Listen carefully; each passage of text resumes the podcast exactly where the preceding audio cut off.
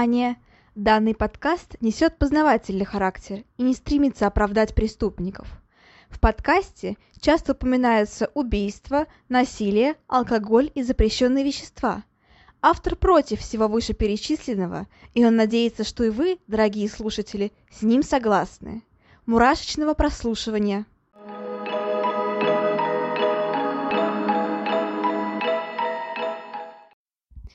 Всем привет! С вами снова Ульяна, и вы слушаете новый выпуск подкаста «Обратная сторона жизни». Всем добро пожаловать!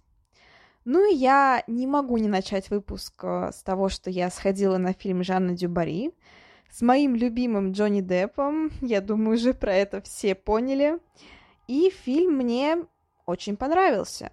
Да, он просто безумно красивый, с этой всей французской роскошью, золотом, костюмами, замками – но при этом сильно ощущается, что вся эта роскошь будто бы является прикрытием для серьезных и назревающих в стране проблем. И действительно, спустя некоторое время после описываемых в фильме событий происходит французская революция. В общем-то, э, да, сам фильм выполнен просто отлично в плане атмосферы, в плане всей вот этой вот красоты, я не знаю, постановка шикарная. Но я, в принципе, люблю французское кино, вот эту вот атмосферу, и мне просто безумно понравилось. Ну и, конечно, не могу отметить, не отметить игру актеров. Все очень достойно исполняли свои роли, никто на себя, по сути, одеяло не перетягивал. И после фильма я еще долго гуглила, где можно посмотреть на работу молодых актеров в других фильмах.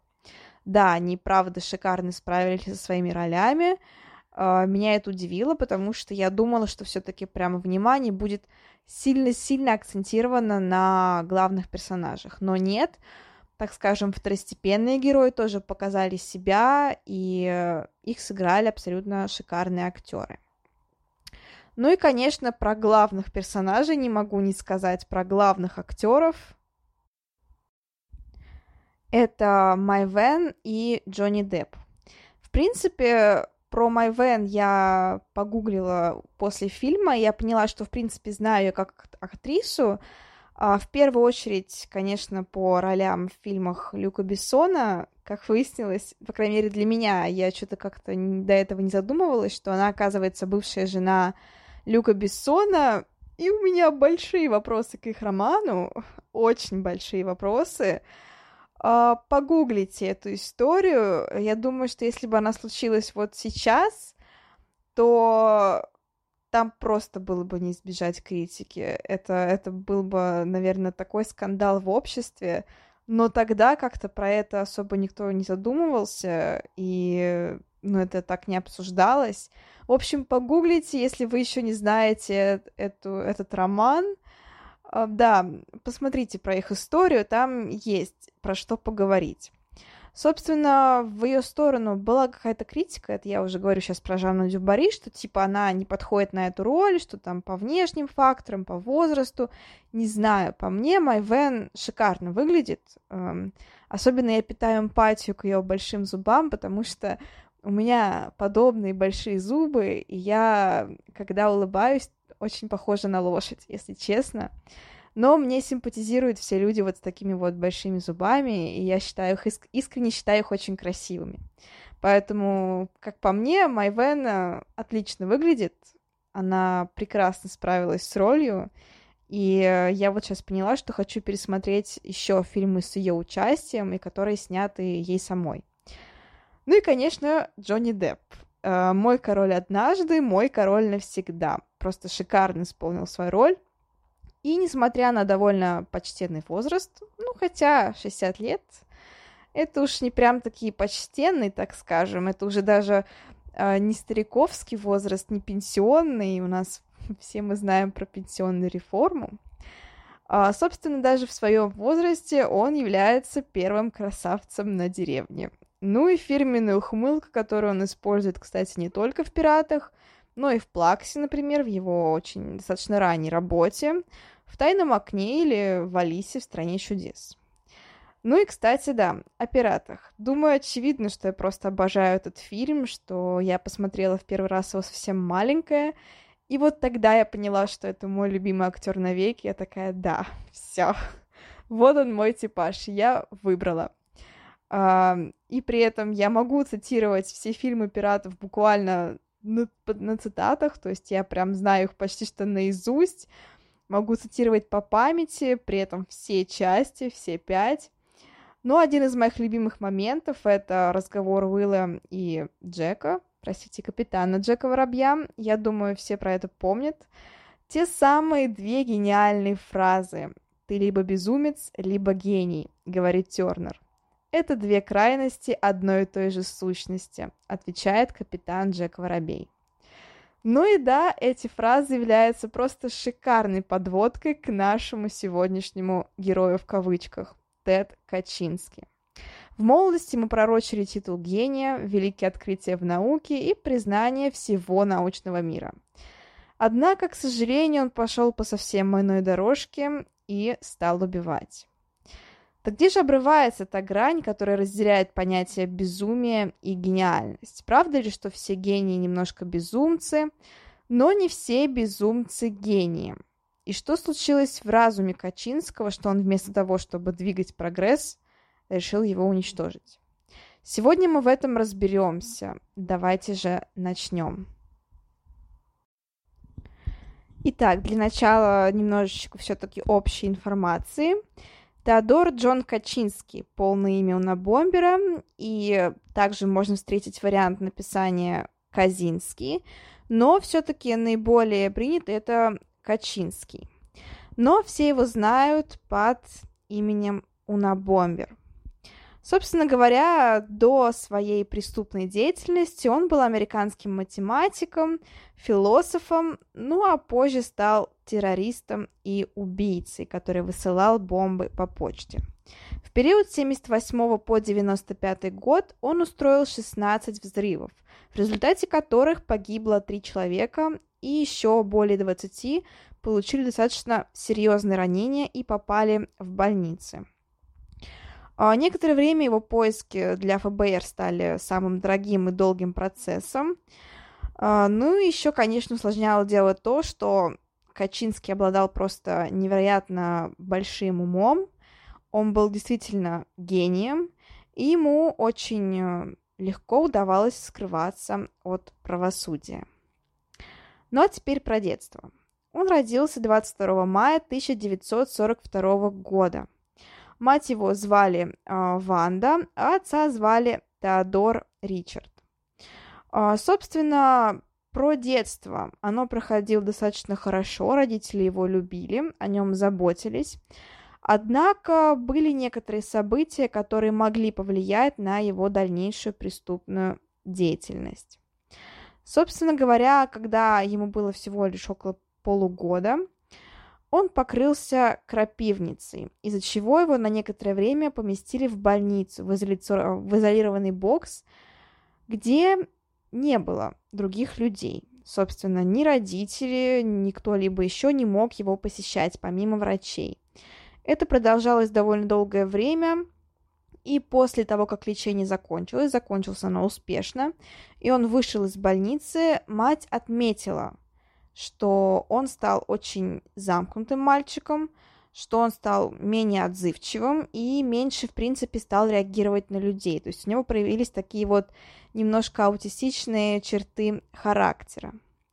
В начальных классах он учился в Чикаго, а, и, собственно, после начальной школы было проведено тестирование IQ, оно проводится много где на самом деле, особенно вот в Америке. Это довольно принятая, так скажем, практика, когда э, с детьми проводят различные такие интеллектуальные исследования. Ну, кстати, у нас они типа тоже есть, но насколько я знаю, по крайней мере, вот когда я заканчивала начальную школу, с нами проводили не тесты на IQ, а какие-то совершенно немного упоротые тесты. Я до сих пор помню очень многие из них, и каждый раз, когда я приходила после таких тестов домой и рассказывала обо всем об этом бабушкам, дедушкам и родителям, а, все, ну, буквально смеялись, потому что там были такие задания по типу «нарисуйте тигра», а, там, типа, или в правильной последовательности расставьте рецепт, там, этап рецепта.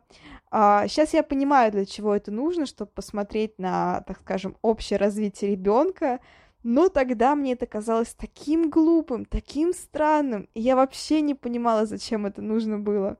Но при этом все делала. При этом результаты это, этих тестов нам никогда не говорили, что еще более странно. Ну а вот у них проводились э, результаты, точнее исследования на IQ. И выяснилось, что IQ Качинский был равен 167. Это крайне высокий уровень, это сколько угодно можно говорить про правдивость э, тестов на IQ, что там они очень субъективны и тому подобное, но 167 баллов — это нереально огромный результат даже для взрослого человека. Что уж тут говорить про ребенка, то есть он фактически реально был гением. А, после этих тестов ему было разрешено пропустить э, класс один и сразу поступить в следующий. Это, конечно, с одной стороны, повлияло благоприятно на него, потому что, ну, позволило ему не топтаться на одном месте, а все-таки перейти на уровень выше. Но, с другой стороны, подобные переходы из класса в класс, тем более в старший, конечно, вызывают э, некоторые плохие последствия, потому что это непонимание со стороны других учеников. Все мы знаем, насколько дети могут быть жестокими, особенно если появляется кто-то, кто умнее их, там, красивее как-то еще, Естественно, это было огромное давление со стороны одноклассников, какие-то издевательства, прочее, прочее. И, собственно, Теодор действительно боялся людей, он никогда не играл с другими детьми вместе, всегда был один и как-то вот развлекал себя сам. А, мама его сильно была обеспокоена подобным поведением сына, что вот у него нет друзей, нет общения, и поэтому некоторое время она даже водила его а, в кружок специальный для детей аутистов, а, где его пытались социализировать. Дальше наш юный унабомбер обнаруживает в себе огромные склонности к математике и понимает, что, в принципе, школьная программа для него не является проблемой, она очень простая, очень легкая.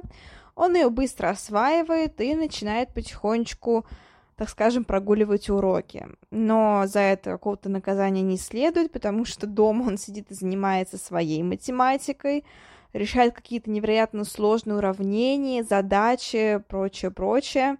И, конечно, по всем параметрам, по всем параметрам знаний он превосходит своих одноклассников – Чуть позже он переходит уже в физико-математический класс, то есть с уклонностями в нужную ему сторону. Однако даже там он понимает, что программа дается ему крайне легко и что ну, все это абсолютно для него скучно. Поэтому он а, раньше заканчивает школу, осваивает всю программу, успешно сдает экзамены, а, ну и после поступает в Гарвардский университет. Он туда был принят в 1958 году, когда ему было всего лишь 16 лет. Как говорится, о чем вы занимались в свои 16 лет? Uh, ну, лично я, не знаю, у меня довольно скучно, наверное, прошел этот возраст. Я как-то сидела за учебниками, тоже как-то училась, но не сказать, что прям была, конечно, гением какой-то области, нет. Ну, думаю, всех 16 лет происходили примерно одинаково. Качинский здесь, конечно, так скажем, превзошел нас всех. В общем-то, он поступает в 16 лет э, в университет, и дальше происходит его обучение. Что нужно здесь сказать? Что на самом деле во время обучения случается очень важное событие – а конкретно эксперимент исследования личности, который проводил доктор Генри Мюррей.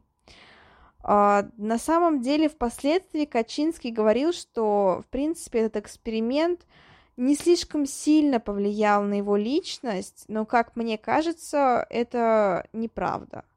То есть такое событие не могло не оказать влияния ну и, возможно, именно оно поспособствовало тому, что впоследствии Качинский, так скажем, сошел с ума и стал совершать вот такие вот преступления и взрывы.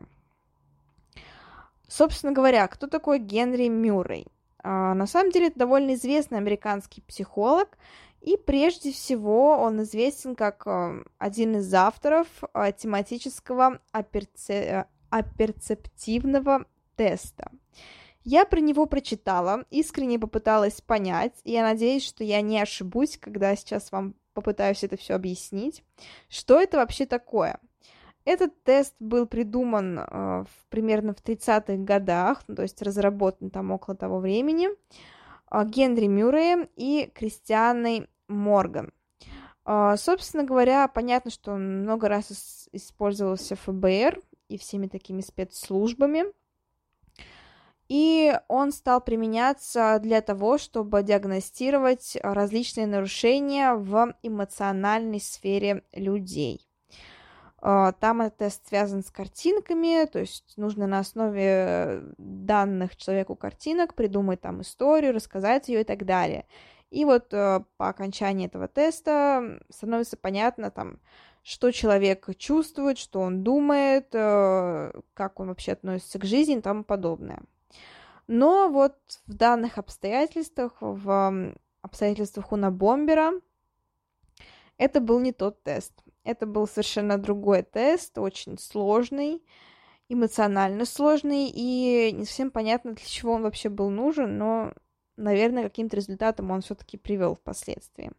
Собственно говоря, а, Уна Бомбер, ну, Качинский, записался на этот тест, ничего толком о нем не зная. То есть просто висело объявление, что вот набираются ученики для психологического тестирования. За это им вроде как даже была предложена некая оплата, поэтому он согласился. Он решил, что это будет интересно. Никакой подробности, никаких подробностей не было, то есть до теста ни о чем они не знали. Uh, собственно говоря, для начала они должны были написать статью, я имею в виду испытуемые, с подробным изложением, ну, своей жизни – то есть убеждения, мысли какие-то, желания, стремления и так далее. После этого все эти сочинения были переданы неким людям, которые впоследствии проводили над студентами опыты. А, каждый из испытуемых входил в комнату, их, собственно говоря, подключали к датчикам, были, стояли видеокамеры, и их жестко, так скажем, ну не то чтобы допытывали, вот так вот, наверное, а, короче, их жестко допрашивали. Их как-то оскорбляли, унижали, над ними издевались словесно и так далее. И все изменения в психоэмоциональной сфере были зафиксированы датчиками. Впоследствии этот эксперимент э, был признан э, так скажем, настораживающий и этически необоснованный, но, однако, все-таки вот такое имело место быть. Ну, как я уже сказала, сам Качинский говорил про то, что это никоим образом не оказало на него воздействия, но все мы понимаем, что, скорее всего, оказало, потому что когда в таком юном возрасте, тем более он был младше остальных Качинский, тебя унижают, там все твои мысли, желания обесценивают, при этом все это в довольно жесткой форме, и на протяжении очень долгого времени, это был не один день, это, было, это был действительно очень долгий тест, который проводился довольно долгое время. Естественно, это оказало влияние, ну, то есть, как мне кажется. Что еще происходило в учебе? Ну, собственно, в возрасте 20 лет он окончил, он окончил Гарвардский университет, далее поступил в Мичиганский и получил там докторскую степень. А, при этом а, все, конечно, были очень сильно впечатлены, впечатлены а, его мозгами. Все говорили про то, что он там, абсолютно гениальный и так далее. Конечно, были споры там тоже по поводу его интеллекта, но все сходились в том, что, конечно, он уникальная личность. При этом тоже интересный факт, что он защищал диссертацию на какую-то суперсложную тему, я побоялась гуглить, что это такое, потому что у меня абсолютно не математический мозг, и я боюсь всего, что связано с математикой на самом-то деле. Я даже не рискнула гуглить, хотя вы можете посмотреть. Насколько я понимаю, эта диссертация тоже доступна в интернете. И это была какая-то дико сложная тема, и впоследствии даже там один из профессоров, который принимал у Качинского защиту, он говорил про то, что только несколько человек в стране могут оценить э, эту статью просто в силу своего понимания. Вот так вот. Э, далее Качинский начал преподавать математику в Калифорнийском университете. А, но, однако, по отзывам студентов он был крайне плохим преподавателем и очень слабым. То есть, несмотря на все свои огромные знания в этой науке, преподавать он абсолютно не умел. На него поступало очень много жалоб со стороны студентов, но его не увольняли. Поэтому Качинский 30 июня 1969 э, года, 1969 года то есть спустя буквально там пару лет после принятия на работу он подал в отставку без объяснения каких-либо причин. То есть что стало причиной, непонятно. Скорее всего, именно в это время у него начала развиваться болезнь психическая, там сложно предположить конкретный какой-то диагноз, но, конечно, все мы понимаем, что это имело место быть. И, скорее всего, именно в это время она получила свое развитие, эта болезнь, и Качинский решил начать совершенно иную, новую жизнь. Далее начинается его пора уединения. Он приезжает к родителям, ну а после строит дом в лесу, э, в Монтане. Э, собственно, да, живет он на отчисления со стороны родителей – но некоторое время он также устраивался на работу, пытался работать, тоже оттуда увольнялся.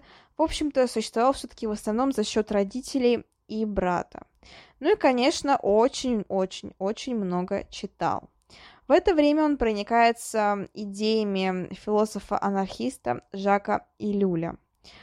А, и все больше ему на ум приходит идея о том, что прогресс это плохо – что технологии это плохо, и что самым верным для человечества является возвращением к природному, то есть что нужно отказаться от всех технологий, от любого прогресса, вернуться на лоно природы, так скажем, и жить себе спокойненько.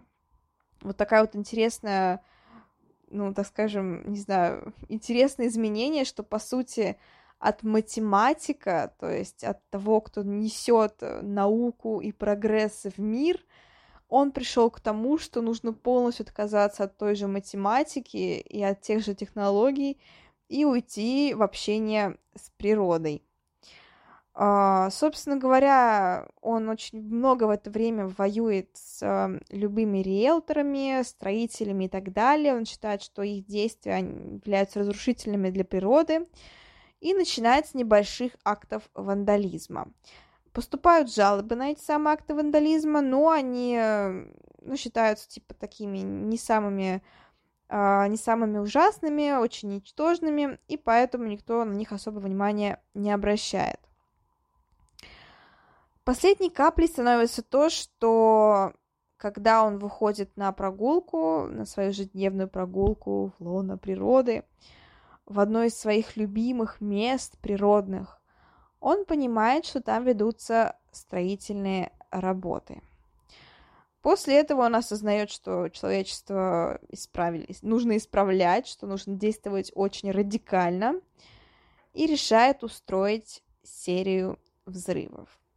Тут тоже такой интересный момент на самом деле, что вот он говорит про то, что там природа, там технологии плохо и все такое, но, по сути, свои бомбы он же тоже делает, как бы, ну, с помощью технологий. Или я что-то не понимаю. А, я пыталась посмотреть их устройство. Я, честно, пыталась очень сильно вникнуть в это все, в то, как устроены эти бомбы, как они работают, как они действуют. Но для меня это правда что-то невероятное. Мне сложно понимать вообще любые математические темы. Я люблю поговорить, но я не люблю поговорить насчет математики, я в ней вообще не разбираюсь. В общем-то, что происходит дальше? Дальше он решает, что нужно убить и обезвредить людей, которые отвечают за прогресс в нашем обществе. Первой из его жертв становится ученый, но ему везет. А, собственно говоря, а, отправ... собственно говоря, Качинский посылает ему бомбу. Профессора звали Бакли Крайст. И в отправителях он указывает самого Бакли Крайста, то есть как будто бы он, а, ну, указывает, э, как будто бы он оказывает отправителях, получается, с, ну, самого этого профессора. Собственно говоря, когда обнаруживают посылку, решают, почтальон решает, что нужно отнести а, ее назад из-за неправильного адреса. А, но, однако, сам Крайс говорит о том, что он не отправлял никакой посылки и отказывается ее принимать. Посылку открывает охранник, и в это время бомба взрывается. Uh, да, именно это событие является официальной, так скажем, официальным началом карьеры, преступной карьеры Качински. К счастью, обошлось пока что без жертв. Uh, и, собственно говоря, первые два взрыва особенно не привлекли внимания. Там был еще один, но поскольку никто не, при... никто не пострадал особо, ну, это, конечно, было опасным, но в то время не считалось чем таким прям из ряда вон, просто кто-то очень-очень плохо пошутил. Первым совсем серьезным взрывом э, стал взрыв осенью 79 года, когда Качинский заложил бомбу в багажное отделение пассажирского самолета. К счастью, опять же, никто не пострадал, потому что бомба взорвалась неправильно, ну, точнее, почти вообще не взорвалась.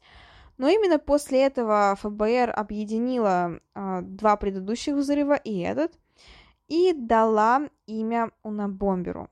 Собственно говоря, да, та самая тайна имени. Унабомбер.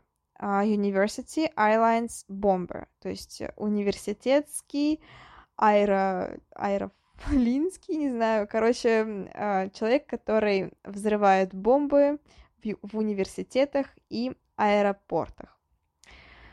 А, собственно говоря, да, в течение следующих семи лет он отправил еще девять самодельных бомб. Многие из них привлекли, э, повлекли за собой тяжелые ранения, но пока не убийство.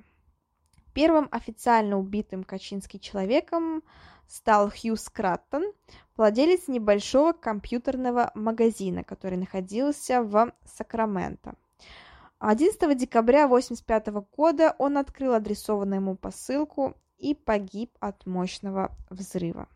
Тогда-то все поняли, что Унабомбер это не просто какой-то террорист, который закладывает не самые удачные бомбы и, собственно, приносит вред, но не настолько масштабный.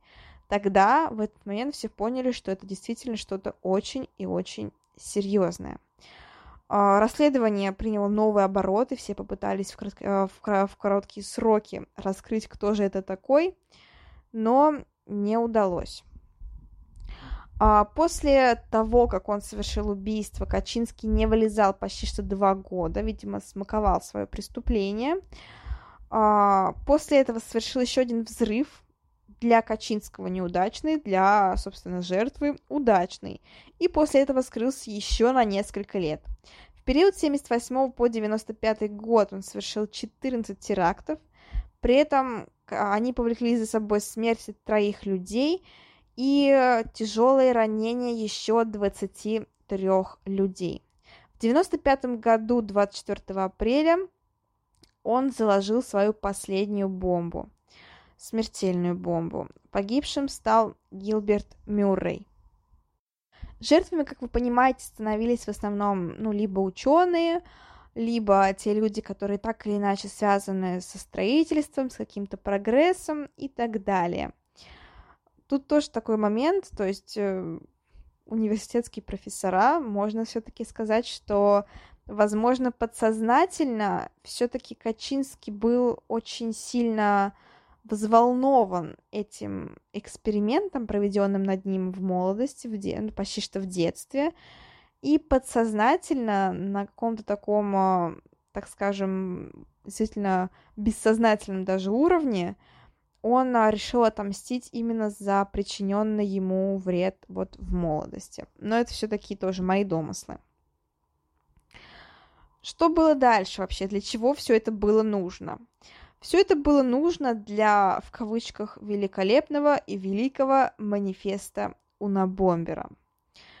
А, собственно говоря, Качинский на протяжении долгого времени а, решил написать свое, писал свое произведение, которое назвал «Промышленное общество и его будущее».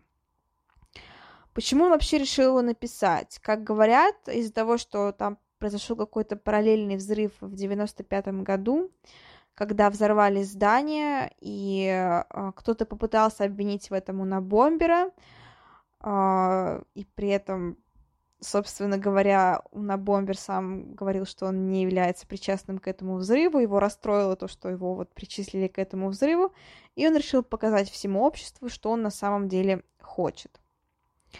В этом манифесте, его, кстати, тоже можно найти в интернете, да и другие произведения на Бомбера тоже можно найти в интернете, даже можно найти с переводами. Там очень много положений, и очень сложно не сойти с ума, читая все это. А, я прочитала некоторые вырезки. Некоторые, они, правда, большинство из них это такой большой бред – но при этом, как и любой безумный человек, Качинский видит в этом какую-то свою логику, и ты вот так вот читаешь и думаешь, блин, ну в чем-то логика точно есть. Но опять же, как мы говорим, человек может придерживаться разных взглядов. Действительно, если человек хочет уйти, там, жить отшель- отшельником и никак не связываться с технологиями, да пожалуйста, типа, ты, если тебе есть 18 лет, ты себе можешь это позволить, мы как бы все взрослые люди. Но когда человек начинает э, нести своими взглядами вред остальным людям, вот это уже ненормально, вот это уже нужно пресекать.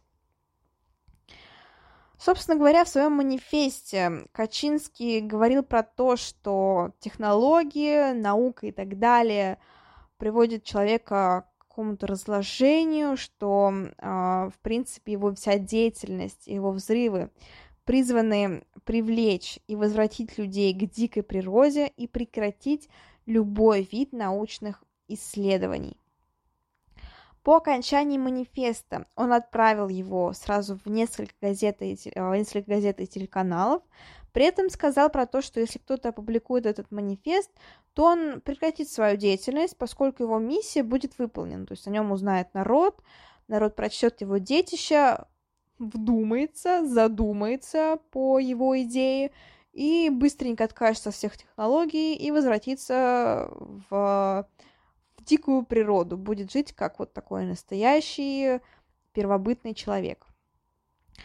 При этом сначала газеты, конечно, очень долгое время обсуждали, стоит ли вообще публиковать этот манифест, публиковать ли его письмо. Один из журналов согласился, но при этом это был журнал для взрослых, и Качинский возмутился этим очень сильно. Он сказал, что это, типа, так нечестно. Если я публикую журнал для взрослых, то я продолжу свою деятельность, потому что на такое мы не договаривались. А, поэтому там статья не была опубликована. Но после этого, еще посовещавшись, а, к так скажем, к соглашению пришли Нью-Йорк Таймс и Вашингтон Пост. Они согласились опубликовать его манифест, и это сделали.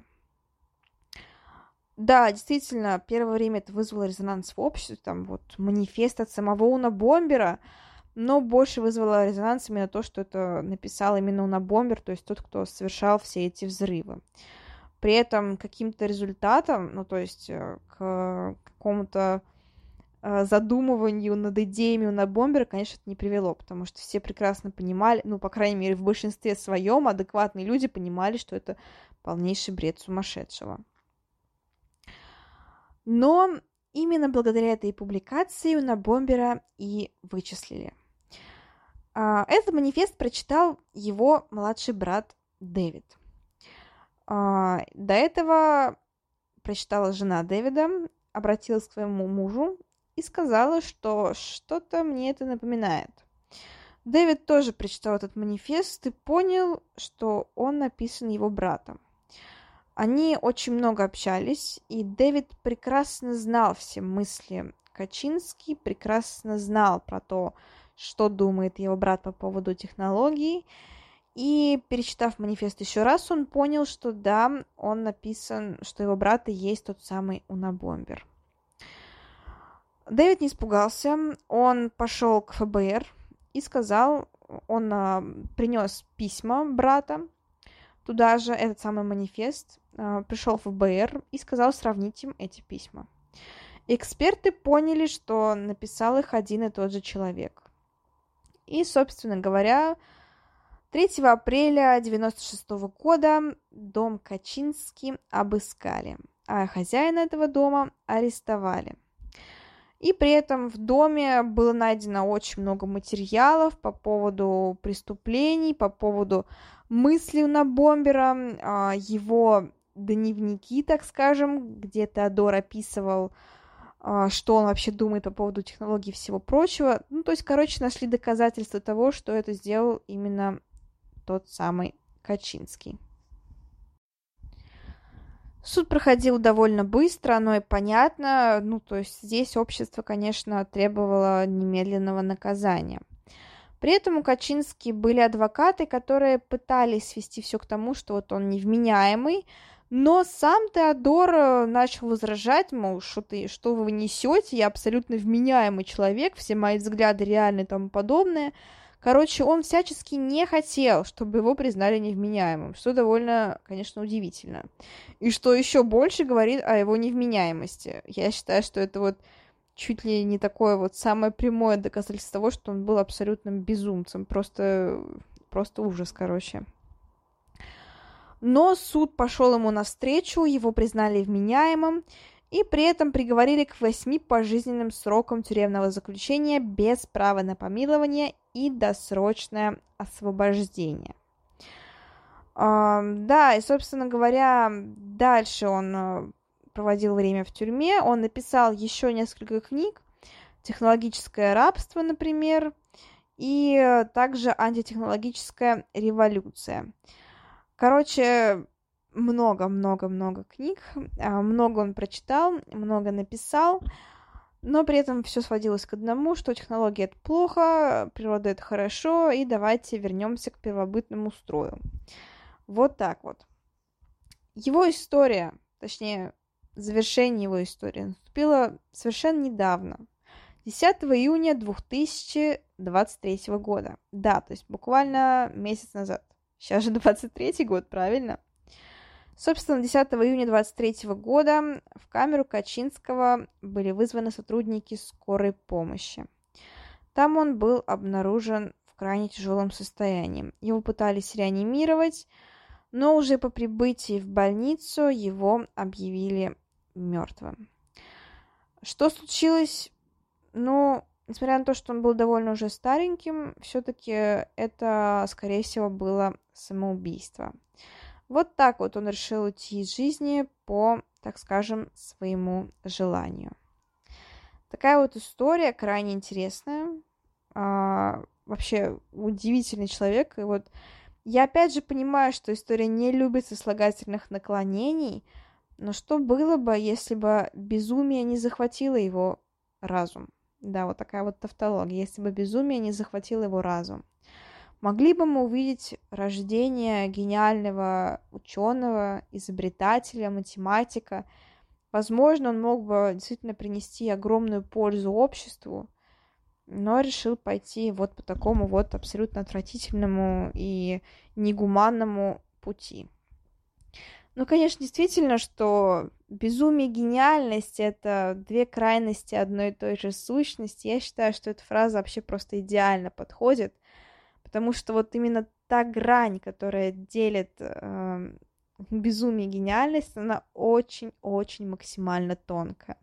И вот чем больше я общаюсь с людьми, с умными людьми, с очень умными людьми, тем более я понимаю, что чем гениальнее, чем умнее человек, тем больше у него тараканов в голове. Это сейчас никакой не камень ни в чей огород, ни в коем случае. Просто я действительно понимаю, что вот чем больше, чем выше уровень познаний, чем выше понимание этого мира, тем человек э, действительно обладает такими более странными какими-то черты, чертами, там, более странным поведением и так далее. Это могут быть абсолютно безобидные черты, а могут быть вот такие вот, как у Качински.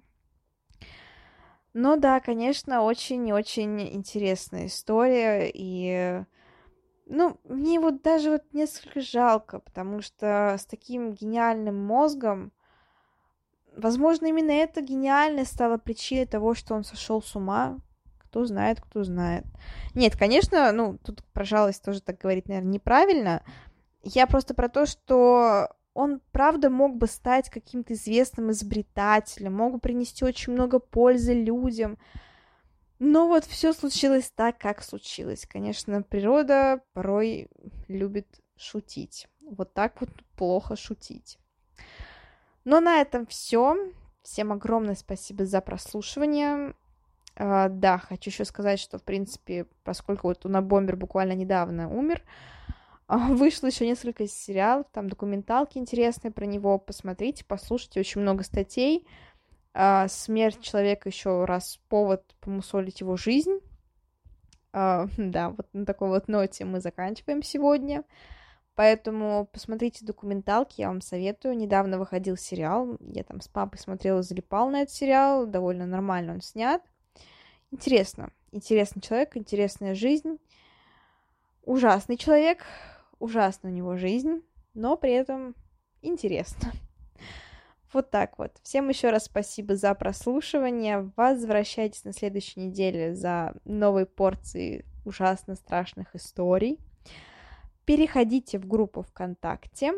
А, там выходят интересные статьи, какие-то новости, еще что-то. В общем, залетайте туда, подписывайтесь обязательно.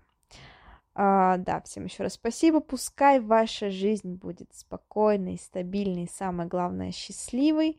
Ну а с различными ужасами, драмами, трагедиями, пускай вы будете сталкиваться только лишь на экранах э, телевизоров, то есть при просмотре фильмов ужасов, тех же драм, трагедий и так далее. Но ну, а в остальном, как я уже сказала, пускай ваша жизнь будет спокойной и стабильной. Всем пока!